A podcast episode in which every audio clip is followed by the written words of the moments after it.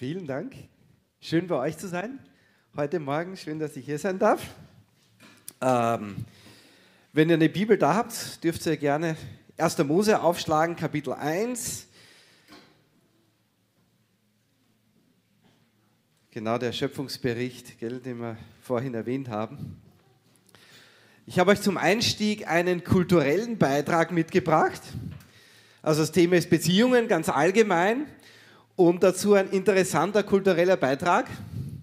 Die Ode an die Freude in der Version des Volksschauspielers Kurt Sowinetz.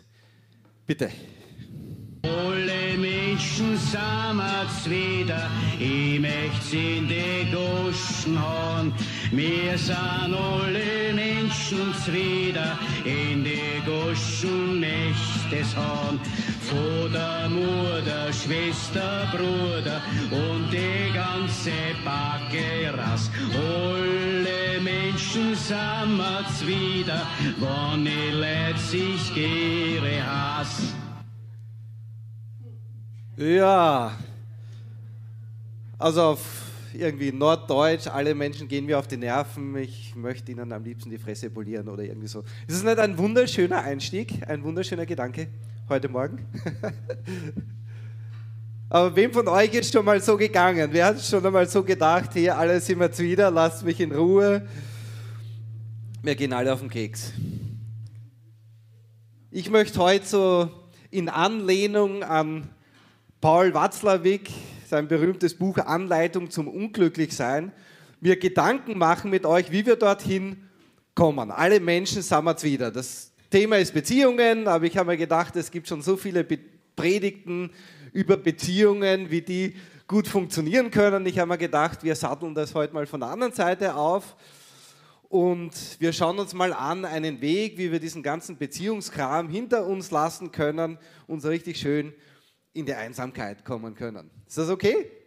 Manche Menschen wünschen sich ja so auf die einsame Insel, freiwilliges asoziales Jahr, lasst mich in Ruhe, alle Menschen sind wir wieder und weiß nicht, vielleicht bist du heute Morgen an dem Punkt, du musst dich nicht outen, aber wenn das du bist, dann ist die Predigt heute für dich und wenn all diese gefühlsduseligen Beziehungsromantiker auch noch was mitnehmen können, dann ist es auch gut.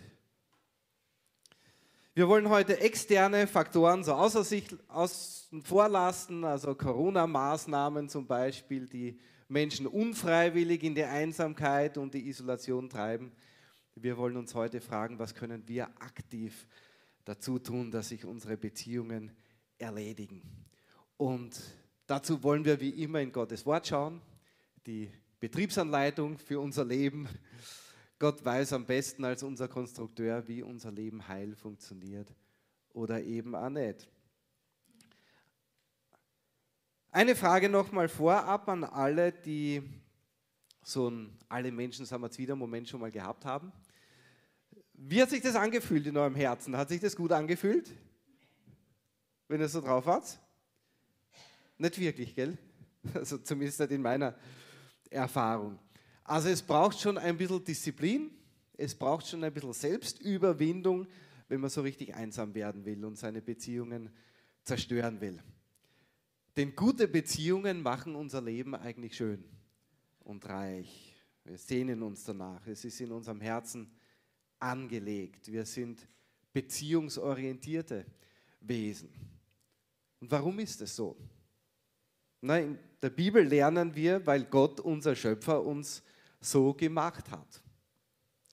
Gott selbst ist beziehungsorientiert. Wir könnten sagen, Gott selbst ist eine Beziehung. Gott offenbart sich uns in seinem Wort der Bibel als ein dreieiniger Gott, also ein Was Gott und drei Wers, der Vater, der Sohn und der Heilige Geist. Und die haben Beziehung miteinander. Und das können wir nicht voll verstehen, also ich zumindest nicht mit meinem kleinen Hirn, wie das gehen kann. Also unser Schöpfer ist komplizierter, als wir uns das vorstellen können. Aber für mich ist das total okay, weil wenn du deinen Gott total verstehen kannst, dann hast du ihn selbst geschnitzt. Der Punkt ist, Gott ist Beziehung, Gott ist beziehungsorientiert, Gott ist ein persönliches Wesen. Also unser Schöpfer ist nicht irgendwie so eine kosmische Energie, die äh, irgendwie so durch das Weltall schwirrt, weil wenn das so wäre, wie die östlichen Religionen sich das vorstellen, dann könnten wir keine Beziehung mit ihm haben. Das wird keinen Sinn machen, wenn ich euch erzählen würde, beim letzten Gewitter, ich hatte so ein gutes Gespräch mit dem Blitz oder ich bin so verliebt in meine Steckdose oder die Hochspannungsleitung hat mich total angesprochen, das wäre völlig sinnlos, das würde keinen Sinn machen. Aber unser Schöpfer offenbart sich uns als geistliche Person. Das heißt, Gott ist Geist, er hat keinen Leib. Das macht es uns manchmal ein bisschen schwieriger, weil wir so materiell, visuell orientiert sind. Aber er ist eine echte Person mit allen Merkmalen einer Person. Das heißt, Gott hat einen Willen, Gott hat eine Vorstellung von dem, was gut ist und was nicht so gut ist. Er hat eine Persönlichkeit, er spricht, er hört, er ist ein echtes Gegenüber. Gegenüber, mit der, dem wir Beziehung haben können. Also wir könnten sagen, wir sind Personen, weil er eine Person ist. Und ich möchte mit euch zum Einstieg aus 1. Mose Kapitel 1, die Verse 26 bis 28 lesen. Und Gott sprach, lasst uns Menschen machen in unserem Bild uns ähnlich. Und Gott schuf den Menschen nach seinem Bild, nach dem Bild Gottes schuf er ihn, als Mann und als Frau schuf er ihn. Und Gott segnete sie und Gott sprach zu ihnen, seid fruchtbar und vermehrt euch. Na, da steckt ganz, ganz viel drinnen in diesen Versen, da könnte man eine ganze Serie nur über diese Verse machen, aber heute Morgen nur so viel.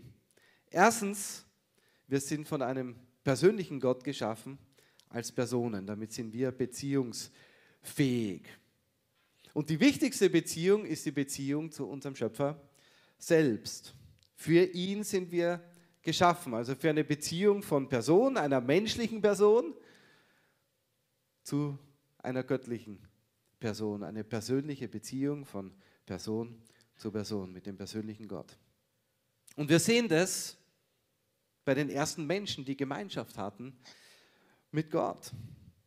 Und im Alten Testament überhaupt. Ich könnte an Abraham denken, der Freund Gottes genannt wurde. Oder von Mose heißt es, dass der Herr mit ihm von Angesicht zu Angesicht redete, so wie ein Mann mit seinem Freund redet. Und Kommunikation, Kommunion, Beziehung, das ist eigentlich ja die Essenz von Gebet.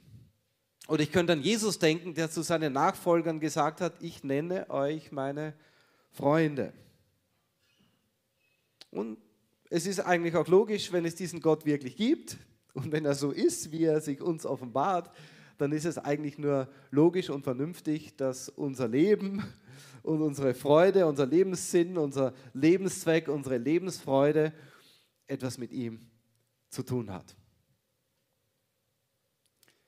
Unser Herz sehnt sich nach ihm, egal ob uns das bewusst ist oder nicht bewusst ist. In unserem Herzen, irgendjemand hat mal gesagt, sind wir alle Perfektionisten. Also vielleicht sind deswegen so viele Menschen unterwegs und hecheln von einer Beziehung zur nächsten Beziehung, um irgendwie die perfekte Beziehung, die perfekte Liebe zu finden. Naja, die gibt es, aber nur bei Gott weil Gott ist die einzige perfekte Person, die existiert. Wir könnten sagen, er ist der Mr. Universum. Er ist die begehrenswerteste, schönste, netteste, freundlichste, schönste Person im ganzen Universum. Und wenn ich von schön rede, natürlich nicht von Aussehen, weil wie gesagt, er hat keinen Leib, aber sein Charakter, seine Persönlichkeit. Der Schreiber des Hebräerbriefs spricht davon, dass in Jesus Gott sich sichtbar gemacht hat. Da heißt es, Jesus ist der Abdruck seines Wesens. Und Jesus hat gesagt, wer mich gesehen hat, der hat den Vater gesehen. Und jetzt lest in den Evangelien über Jesus, wie Jesus war. Er war so liebevoll, er war so barmherzig, er war so ein Menschenfreund. Freund. Er war so geduldig, er war so ehrlich, er war so gut, er war so gerecht. Er war einfach perfekt. Er ist so in seiner ganz eigenen Klasse. Also er ist die schönste, er ist die beste Person, die es gibt im ganzen Universum. Und in dem Psalmen der Psalmist schreibt, Fülle von Freuden ist vor deinem Angesicht. Und dein Angesicht will ich suchen.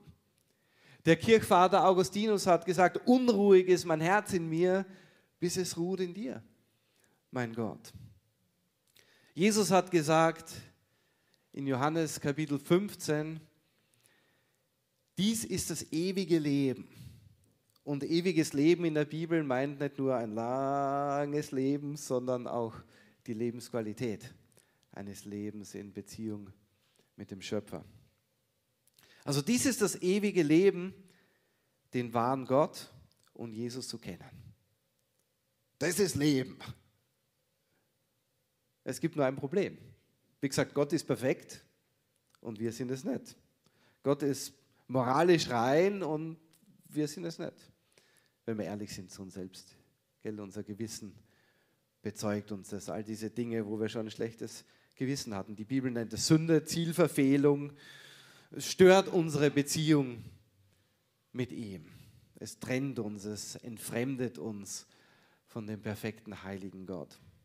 Und Gott hat es gelöst in Jesus, dieses Problem. Das ist das Evangelium, von dem wir sprechen. Er ist in Jesus Mensch geworden, um diese verlorenen Kinder, diese verlorenen Söhne und Töchter, die rebelliert haben gegen ihn, den guten, heiligen Schöpfer, den heiligen Vater, die ihm ins Gesicht gespuckt haben durch ihre Einstellung und ihr Verhalten, sei es, dass wir ihn ignoriert haben oder dass wir ihn beleidigt haben und entehrt haben in unserem Herzen durch das, was wir getan haben, durch unser Benehmen.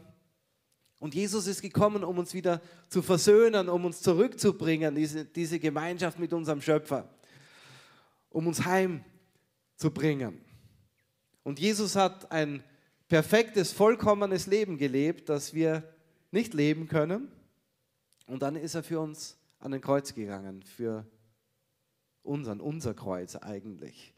Kreuz ist ein Ort, wo Verbrechen gerichtet werden, wo Schuld gesühnt wird. Und er hat sich dort unsere Schuld zurechnen lassen. Er hat sie auf sich genommen. Er hat sie bezahlt, unsere Schulden sozusagen. Er hat sie weggeschafft, damit wir versöhnt sein können mit Gott. Und damit wir seinen Platz einnehmen können eigentlich. Er hat unseren Platz eingenommen am Kreuz, den wir verdient haben, damit wir seinen Platz einnehmen können als Kinder Gottes.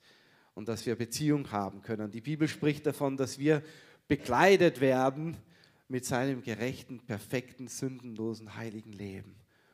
Und dann können wir Gemeinschaft haben mit ihm, wenn wir nur Ja sagen dazu, wenn wir es nur annehmen wollen und unsere Selbstgerechtigkeit, unser Selbstvertrauen auf uns selbst loslassen und uns ihm anvertrauen. Und ihr wisst, es hat ihm alles gekostet. Das war es ihm wert. Seht ihr, so beziehungsorientiert ist unser Gott. Er streckt sich aus nach dir und nach mir. Er hat den ersten Schritt getan. Er liebt dich. Ist nicht wunderbar? Dass er, der Mister Universum, der Schönste, der Beste, den es überhaupt gibt, dass er dir einen Antrag macht. Sagt, ich will dich. Ich will in Gemeinschaft mit dir leben. Was antwortest du ihm? Hast du schon Ja gesagt, ich will? Seht ihr, Gemeinschaft muss man wollen. Beziehung muss man wollen. Man muss aufeinander zugehen. Gott hat seinen Schritt schon getan. Hast du deinen getan. Der Punkt ist, Beziehung mit Gott ist möglich durch Jesus Christus. Und ich habe mir so überlegt, was macht denn eine Beziehung eigentlich aus? Und ich bin so auf drei Punkte gekommen. Erstens Hingabe, wie gesagt, Beziehung muss man wollen. Man muss Ja sagen. Und Gott hat sich uns hingegeben, total. Und er will es auch von uns, dass wir uns ihm hingeben. Und Das Zweite, was Beziehung ausmacht, ist Vertrauen. Und das Dritte ist Kommunikation. Man redet miteinander, Gebet, wenn wir über Beziehung mit Gott sprechen. Also Gott spricht zu uns in seinem Wort oder in unser Herz und wir sprechen zu ihm im Gebet. So ganz normal, wie wir mit anderen Menschen auch reden. Und wir können natürlich wachsen in unserer Beziehung mit Gott, so wie auch, wir auch in Beziehung mit unseren Mitmenschen wachsen können. Das war ein langer erster Punkt, aber ich glaube ein wichtiger Punkt, vielleicht der wichtigste Punkt. Wir sind für Beziehung mit Gott angelegt. Und das ist möglich in Jesus. Und jetzt, um wieder an unser Eingangslied zurückzukommen, wenn du das verwirklichen willst, wovon der Kurt so wenig gesungen hat, dann ist es ganz wichtig, lass das mit Gott bitte. Einsamkeit ist ja die Erfahrung von Bezugslosigkeit. Also lass das mit Gott, füll dieses Loch in deinem Herzen lieber mit materiellen Dingen und Ruhm und Ehre und vielleicht Drogen, Unterhaltung, Esoterik, irdischen Beziehungen, egal was, es gibt ja so viele Angebote. Aber wenn du so ein asoziales Leben führen willst, dann lass das bitte mit Gott, lass die Finger von Gott, lass die Finger von Jesus, lehn Jesus ab, lehn es ab, dich von ihm retten und versöhnen zu lassen. Weil das wäre viel zu gefährlich für deine Einsamkeit. Gell? Weil Jesus hat seinen Nachfolgern gesagt, ich bin bei euch alle Zeit. Ruf mich an in der Not, sagt Gott. Also Gemeinschaft mit Jesus hat viel zu viel Potenzial, dein Herz zu heilen und deine kaputten Beziehungen zu heilen. Da wäre viel zu viel Kraft, gute Schritte zu gehen in deinem Leben. Lies die Evangelien, Menschen, die Jesus begegnet sind, Jesus nachfolgen ist nicht immer einfach, aber puh, Jesus kann Leben verändern. Das habe ich selber erlebt. Also, ganz, ganz wichtiger Punkt. Erstens, lass die Finger von Gott. Das ist gefährlich für dein Assi-Leben, okay? Und dann der zweite Punkt, damit verbunden eigentlich, lass auch die Finger von Gemeinschaft mit seinen Nachfolgern. Also prinzipiell wenn du einsam werden willst in deinem Leben, geh bitte nicht auf Mitmenschen zu. Das wäre ja völlig kontraproduktiv. Und du kannst eigentlich immer die Schuld auf die anderen schieben und sagen, keiner ist auf mich zugegangen, keiner hat mich eingeladen, keiner hat mich angesprochen, keiner hat mich begrüßt. Du kannst abschieben, überhaupt weigern, die Verantwortung für deine eigenen Entscheidungen zu übernehmen, ist eine wunderbare Sache. So diese Opferrolle, die funktioniert ganz exzellent. Das hat sich bewährt, seit die ersten Menschen rebelliert haben. Denkt an 1. Mose Kapitel 3, Adam und Eva. Schuld abschieben. Das hat sich nicht nur ausgewirkt auf die Beziehung mit Gott, sondern auch auf die Beziehung miteinander. Die ist so richtig schön dysfunktional geworden. Gell? Und das ist ja unser Ziel heute Morgen darüber sprechen wir. Also der zweite Punkt, den ich machen will über Gottes Schöpfungsordnung, neben dem ersten, dass wir für Beziehung zu Gott geschaffen worden sind, zweitens, wir sind auch für Beziehung zu den Mitmenschen geschaffen, zum Miteinander. Wir sind soziale Wesen, so hat Gott uns geschaffen. Na, wir haben gelesen, Gott schuf nicht einen Menschen, sondern er schuf Mann und Frau. Und dann hat er ihnen gesagt, seid fruchtbar und vermehret euch. Also Gottes Plan für unser Leben ist Gemeinschaft, Leben in Beziehung. Das heißt unter anderem auch, dass wir verantwortlich sind voreinander und dass wir in Abhängigkeit leben voneinander. Vielleicht ist euch das schon aufgefallen. Gott hat nicht einen Supermann geschaffen oder eine Superfrau, die alles kann und alle Gaben hat und es voll drauf hat. Das ist überhaupt nicht sein Plan. Gottes Plan ist, dass wir ein Leib sind, der sich ergänzt, dass wir in Abhängigkeit, in Beziehung miteinander leben. Und so bitte, wenn du einsam sein willst und wenn du dysfunktionale Beziehungen haben willst, dann bitte ignoriere das. Halt dich bitte fern von den anderen. Sag, ich brauche die anderen nicht. Hey, ich habe es voll drauf, ich bin mir selbst genug, ich schaffe das, ich verwirkliche mich selbst, ich brauche niemand anderen. Sei deine Insel. Also sei bitte nicht auf Gott und sei bitte nicht auf deine Mitmenschen orientiert. Oder wie Jesus gesagt hat, liebe Gott und liebe deine Nächsten. Damit hat er den Willen Gottes für unser Leben zusammengefasst. Und ein jüdischer Theologe ist zu ihm gekommen und hat gesagt, Rabbi, sag uns, was ist das erste Gebot, was ist das wichtigste Gebot? Da haben die Theologen sich gestritten damals drüber. Und Jesus hat aus der Torah zitiert und er hat gesagt, du sollst den Herrn, deinen Gott lieben aus deinem ganzen Herzen und aus deiner ganzen Seele und aus deinem ganzen Verstand und aus deiner ganzen Kraft. Und das Zweite ist dies, du sollst deinen Nächsten lieben wie dich selbst. Also liebe Gott mit allem, was du bist und liebe deinen Nächsten, wie du dich selbst schon liebst. Das wäre so Gottes Weg.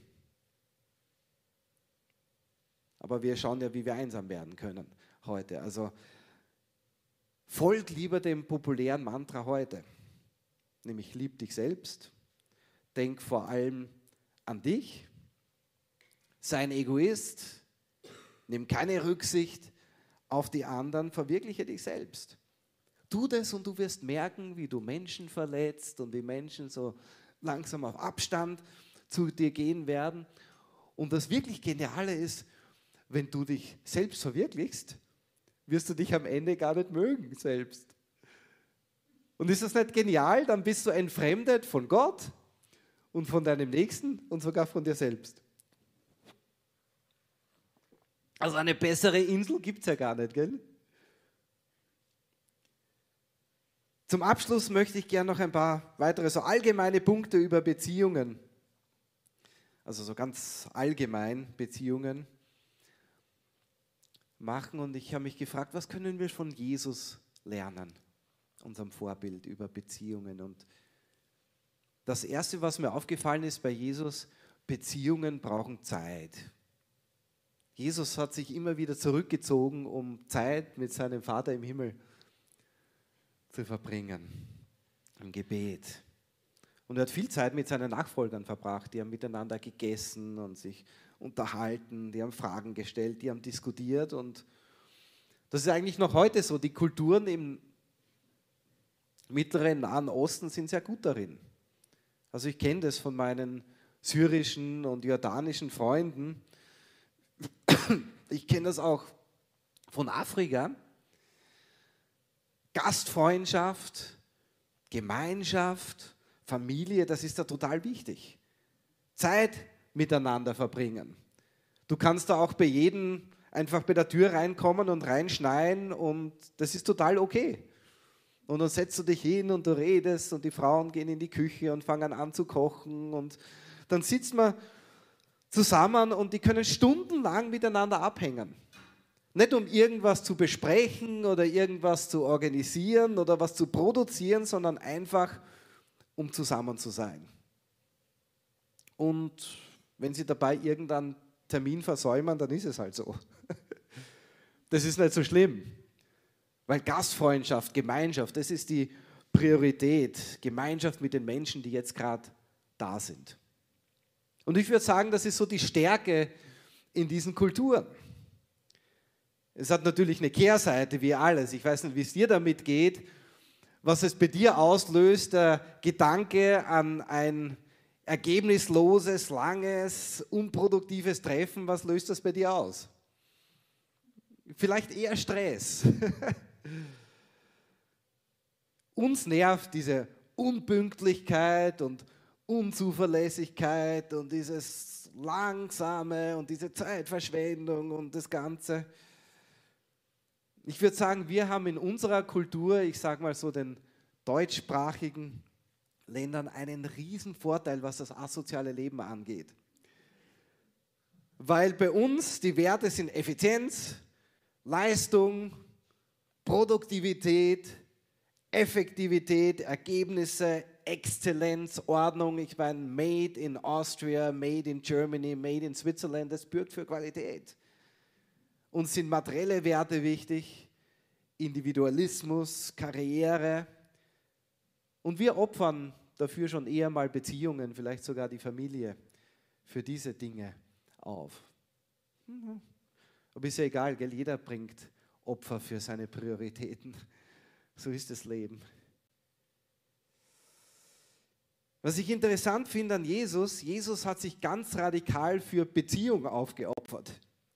Für Beziehung mit uns, um uns zu versöhnen, um diese Entfremdung zwischen uns und Gott zu überwinden. Und das wäre auch so ein Punkt. Gute Beziehungen brauchen Opfer. Wenn du willst, dass deine Beziehung schlecht wird, das Einzige, was du tun musst, ist nichts. Ja, passiert ganz automatisch. Wenn du nichts dafür tust, dann ja, kommst du auch dorthin, wo wir hinwollen, gell, heute. Also Beziehungen erfordern Opfer an Zeit, an Eigeninteressen. Prioritäten prägen unser Leben, Einstellungen prägen unser Leben. Also lasst uns anschauen, wie war Jesus? Wie war Jesus? Es gibt in den Evangelien eine Aussage, wo Jesus sozusagen autobiografisch über sich selbst spricht, wie er selbst ist. Und das ist in Matthäus Kapitel 11. Und da hat er gesagt, kommt her zu mir, alle ihr mühseligen und beladenen, und ich werde euch Ruhe geben. Nehmt auf euch mein Joch und lernt von mir. Das Joch war dieses Holzgestell, wo sie Tiere zusammengespannt haben. Also lasst euch mit mir zusammenspannen und lernt von mir. Und dann sagt Jesus, denn ich bin sanftmütig, oder manche Übersetzungen übersetzen es mit freundlich. Ich bin sanftmütig, freundlich und von Herzen demütig. Und ihr werdet Ruhe finden für eure Seelen. Also, das ist ein vierter Punkt allgemein, glaube ich. Sanftheit und Freundlichkeit. Jesus war ein Menschenfreund. Und wir haben so diesen Spruch, wie man in den Wald reinruft, so kommt es zurück, gell? Also, wie gesagt, wenn du in der Einsamkeit willst, bitte sei nicht freundlich, gell? Das wäre auch kontraproduktiv. Und dann als fünften Punkt Demut. Jesus war demütig. Was ist denn Demut? Demut heißt eigentlich, sich nicht um sich selbst zu drehen. Das sind gesunde Menschen. Demut bedeutet nicht, nicht zu sagen, oh, ich bin nichts, ich kann nichts, weil dann redest du eigentlich wieder von dir selbst. Das ist eigentlich nur so eine verdrehte Art, um die Aufmerksamkeit zu bekommen, dass dann andere sagen, na ja, du kannst ja eh ganz viel, du bist ja eh ein guter. Nee, jemand hat gesagt, Demut ist nicht zu hoch von sich zu denken, nicht zu gering von sich zu denken, sondern gar nicht an sich zu denken. Du drehst dich um andere. Und einem Demütigen macht es nichts aus, eine hohe Position zu haben. Ich meine, Jesus ist der Höchste. Aber er hat es nicht festgehalten. Der Punkt ist, er muss sie nicht haben. Jesus ist der Niedrigste für uns geworden am Kreuz. Er hat seine Position genutzt zum Wohl anderer. Also der Demütige ist nicht von sich eingenommen. Er ist ein Diener, er ist kein Pascha. Und auch darüber hat Jesus gesprochen. Er hat gesagt, in dieser gottlosen Welt sind die großen Herrscher. Das heißt Machtpolitik. Es geht darum, wie viele Menschen du unter dir hast. Wir haben dieses schöne Wort Untergebener. Der ist unter mir.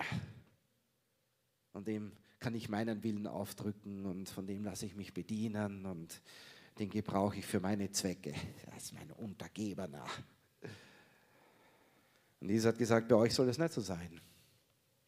Als Leiter in der Gemeinde, in der Familie oder vielleicht wenn du deine eigene Firma hast, bei euch soll es nicht so sein. Und er hat gesagt, sondern wer unter euch groß werden will, soll euer Diener sein.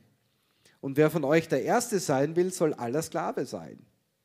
Denn auch der Sohn des Menschen, also Jesus, ist nicht gekommen, um bedient zu werden, sondern um zu dienen und sein Leben als Lösegeld zu geben für viele. Ihr könnt auch an Philippa 2 denken, wo Jesus oder Gott zu uns durch den Apostel Paulus sagt, tut nichts aus Eigennutz oder eitler Ruhmsucht, sondern achtet einer in der Demut den anderen höher als sich selbst. Ein jeder sehe nicht nur auf das Seine, sondern ein jeder auch auf das des anderen. Habt diese Gesinnung, diese Einstellung in euch, die auch in Christus Jesus war, der in Gestalt Gottes war und es nicht für einen Raub hielt oder wie einen Raub festhielt, Gott zu sein, Gott gleich zu sein, aber er machte sich selbst zu nichts und nahm Knechtsgestalt an, indem er den Menschen gleich geworden ist. Und also er ist Mensch geworden. Das ist ein Riesenschritt von Gott zu Mensch. Das ist viel weiter als von, weiß nicht, Mensch zu einer Ameise oder Stinktier oder so irgendwas. Ich meine, Gott ist der Schöpfer, er ist in einer ganz anderen Kategorie und er wurde Mensch. Und dann heißt es, als Mensch befunden, erniedrigte er sich selbst und wurde gehorsam bis zum Tod, ja zum Tod am Kreuz. Also Jesus von Gott zum Mensch und vom Mensch zum allerletzten Verbrecher am Kreuz für uns. Er ist nicht gekommen, um sich bedienen zu lassen, sondern um zu dienen und sein Leben zu geben als Lösegeld für viele. Jesus war ein Diener, er war für andere da. Er war ein Geber, nicht ein Nehmer. Er hat sich aufgeopfert, statt andere für sich aufzuopfern. Und ich denke, das ist so die Alternativen, die wir haben in unserem Leben. Entweder ich opfere mich für andere auf oder andere für mich auf. Aber für andere, das ist der Weg des Herrn. Und unter so einer Führung können Menschen und können Beziehungen aufblühen. Das Gegenteil von Demut ist natürlich Stolz, Hochmut, also es geht um mich, am besten gepaart mit ein bisschen Arroganz. Wer denkst du, dass du bist? Weißt du nicht, wer ich bin? Und noch ein bisschen Verdienstdenken dazu. Hey, ich verdiene, dass ihr mich bewundert und dass ihr mich toll findet, dass ihr mich bedient. Ein bisschen, ein, ein bisschen Anspruchsdenken, du schuldest mir das. Ja, wir lesen mehrmals in der Bibel, Gott widersteht dem Hochmütigen, aber dem Demütigen gibt er Gnade. Und ich weiß nicht, wie es euch geht, ich brauche viel Gnade. Letzter Punkt. Jesus hatte große Vergebungsbereitschaft. Denkt an Jesus am Kreuz. Jesus hat für seine Mörder, die ihn gerade zu Tode foltern, hat er gebetet. Gesagt, Vater, vergib ihnen, denn sie wissen nicht, was sie tun. Und so sagt er auch uns im Kolosser 3, zieht nun an, also legt es an als Auserwählte Gottes, als Heilige und Geliebte, das ist wer wir sind. Herzliches Erbarmen, Güte, Demut, Milde, Langmut oder Geduld, ertragt einander, tragen, ja, wir tragen den anderen auch mit seinen schwierigen Seiten, ertragt einander, und vergebt euch gegenseitig, wenn einer Klage gegen den anderen hat. Wie auch der Herr euch vergeben hat, so auch ihr. Was heißt vergeben? Vergeben heißt, den anderen freizulassen, eigentlich. Dem anderen das Unrecht, das er dir angetan hat, nicht entgegenzuhalten, es loszulassen. Eine Entscheidung, dem anderen so zu begegnen, als hätte er es nicht getan. Und das ist ein Glaubensschritt. Das ist ein Schritt gegen deine eigenen Gefühle. Also du wirst dich nie danach fühlen zu vergeben, weil da bist du verletzt worden. Und da brauchen wir Gottes Hilfe dazu. Aber Vergebung öffnet dein Herz für den anderen. Vergebung öffnet die Tür zu dem anderen. Unversöhnlichkeit trennt. Unversöhnlichkeit sperrt dich so in dein eigenes enges Gefängnis. Jesus hat in einem Gleichnis darüber gesprochen. Also bitte, wenn du kantig werden willst und bitter werden willst, solltest du Vergebung unbedingt vermeiden. Okay? Unversöhnliche, nachtragende Menschen haben selten gute Beziehungen, weil Unversöhnlichkeit zerstört. Wenn wir Jesus noch weiter betrachten, könnten wir wahrscheinlich noch auf viele andere Prinzipien kommen, die wir von ihm lernen können. Das werden wir heute aus Zeitgründen belassen bei den paar Punkten, die ich gemacht habe. Aber das könnte eine gute Hausaufgabe sein, dass ihr weiter durch die Evangelien lest und fragt, wie war denn Jesus und wie hat er Beziehung gelebt? Vielleicht könnt ihr in euren Hauskreisen drüber reden. Ich möchte zum Abschluss positiv zusammenfassen, was wir gelernt haben. Beziehungen machen unser Leben reich. Beziehungen, Hingabe, Vertrauen, Kommunikation, dafür sind wir geschaffen. Erstens für die Beziehung mit Gott und dann zweitens für die Beziehung mit anderen Menschen, mit seinen Nachfolgern ganz besonders. Dritter Punkt war, Beziehungen brauchen Zeit, Beziehungen brauchen Opfer. Vierter Punkt war, Freundlichkeit ist ungeheuer hilfreich. Fünftens, Demut, ein dienendes Herz. Und sechstens, Vergebungsbereitschaft. Vielleicht hat dich einer von diesen Punkten besonders angesprochen. Dann möchte ich dich herausfordern und dich einladen, vielleicht ein oder zwei kleine Schritte zu gehen in diesen Bereichen. Und das Wichtigste ist natürlich der Schritt auf Gott zu, wenn du das noch nicht getan hast. Er liebt dich, er wartet auf dich. Eigentlich haben wir zwei Lebenskonzepte, gell, die wir heute gesehen haben. Das erste ist Kurt Sowinetz. Alle Menschen sagen wir wieder, ich möchte in die Goschen hauen. Und als zweites stelle ich das Lebenskonzept von Jesus dagegen, der gesagt hat in Johannes 15, Vers 9, wie der Vater mich geliebt hat, habe ich euch geliebt. Bleibt in meiner Liebe. Also wähl dein Lebenskonzept. Wähl, wem du nachfolgen willst. Amen. Lass uns beten zum Abschluss. Lieber Vater, guter Gott, wir sind so dankbar, dass du uns Beziehung anbietest mit dir und dass du zu uns sprichst, Herr. Du bist der Profi, du weißt, wie Beziehungen gut und heil funktionieren. Und so möchte ich dich bitten, Herr, dass du ja unsere Herzen nah an dich ziehst, Herr, und dass du uns mitnimmst auf deinem Weg, deinem Weg der Liebe und der Beziehungsorientiertheit, des Dienens, des anderen höher achten. Und Herr, stärke uns dazu. Wir wissen, wir können nicht aus eigener Kraft, aus uns selbst so leben. Wir brauchen deine Hilfe. So füll uns mit deinem Geist. Geh mit uns, Vater, in diese Woche, wenn wir hier bei der Tür rausgehen und unser Missionsfeld betreten und all diesen Menschen begegnen, die du geschaffen hast und die du so sehr liebst, Vater. Gib uns dein Herz für sie. Darum bitte ich dich in Jesu Namen. Amen. Amen.